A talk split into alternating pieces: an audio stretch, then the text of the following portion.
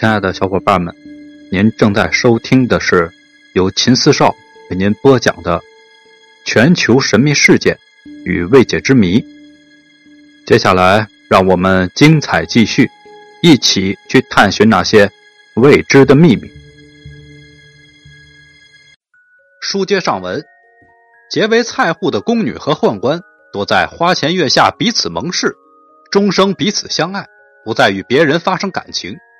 宦官如果发现他所爱的宫女移情别恋，往往会痛苦万分，但不会对宫女如何，却常常的与情敌发生尖锐的冲突。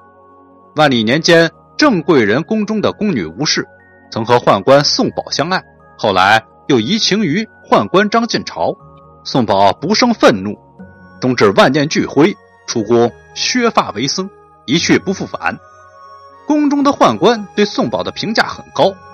如吴氏移情别恋的情形，在明宫中较为少见。宫女和宦官结为菜户后，大多能够终身相守，彼此之间都以守节相上。如果其中一方死去，另一方则终身不再选配。万历野获篇曾记载，有一个读书人偶居于城外的寺庙中，见寺庙中一室平日紧锁，觉得非常的奇怪。趁寺庙中人打扫的机会，他进去看了一下，竟然发现里面全是宫中宦官祭奉的已亡宫女的灵牌，牌位上写着宫女的姓名。寺中人告诉这位读书人，每逢宫女的忌日，与其结为菜户的宦官便会前来祭祀，其悲伤动豪，情训寻常夫妻。当然，我们也应该知道，宫女和太监对食在明朝有，在清朝也是被禁止的。个别的偷着干也是有可能的，但公然对食，则是显然是不可能的。清朝皇宫的内务府有很多的机构，其中就有慎刑司。宫中的太监、宫女如若犯规、犯法，不会交给刑部处理，而是由宫廷内的司法解决。其实这些事情都要报告皇帝，皇帝决定了，再由部门具体去办。我们再来看看啊。这个太监在宫廷内的性与爱，宦官宫女对食受鼓励。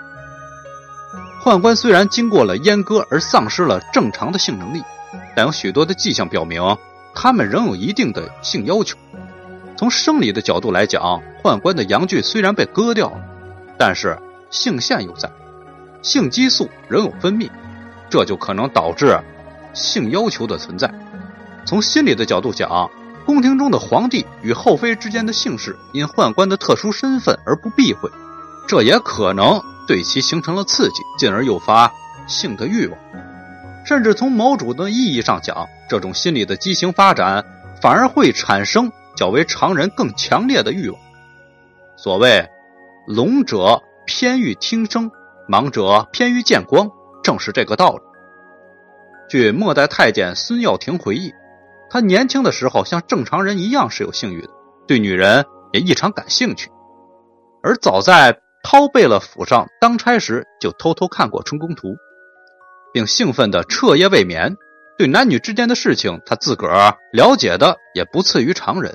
后来在侍奉末代皇后婉容期间，孙耀庭一见他吃饭时对冷时皱眉，就觉得例假又来了。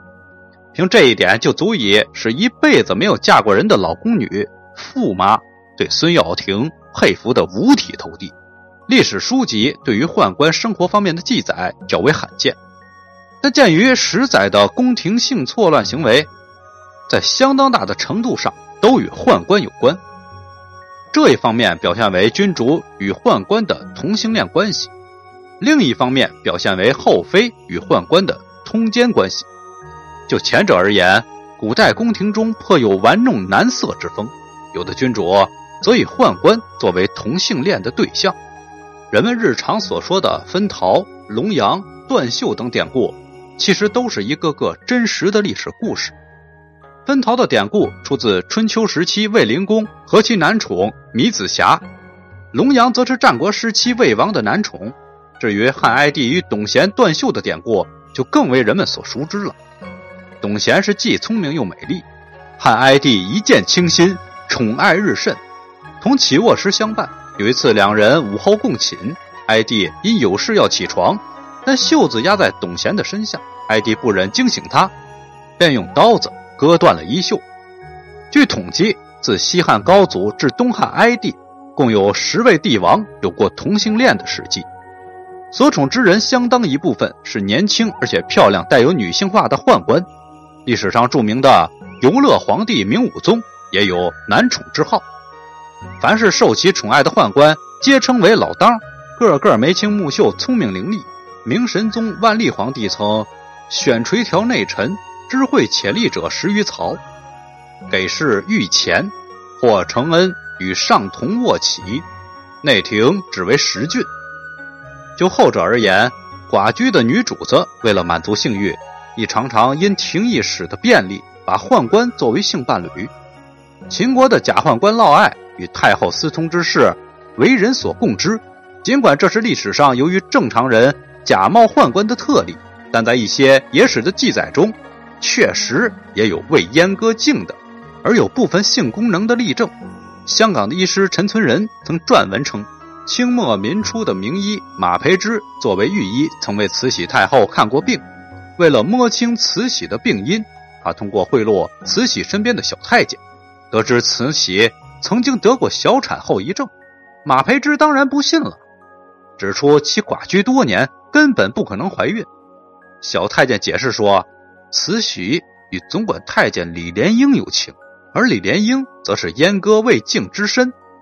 再是从清廷定期检查宦官下身的情形来看，阉割之后的性器部分恢复也是可能的。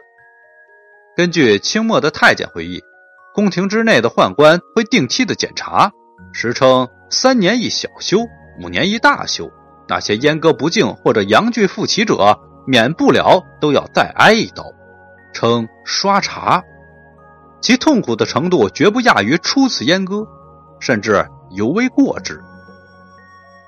无论是与君主的同性恋关系，还是与后妃的通奸关系，这在数以千计的宦官当中是极为少数的。从历史的资料分析，宦官的性欲的宣泄对象主要有三类：第一类是教坊的歌妓，二是宫女，三是奸掠他人的妻女。值得注意的是，这种情形在历史上并非个别现象。本集故事我们就讲到这儿，下集继续讲太监和宫女对食是怎么回事。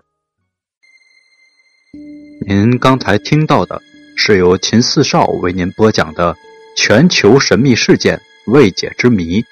如果喜欢，请您点击关注、订阅一下。另外，别忘了打赏一下。下集更精彩。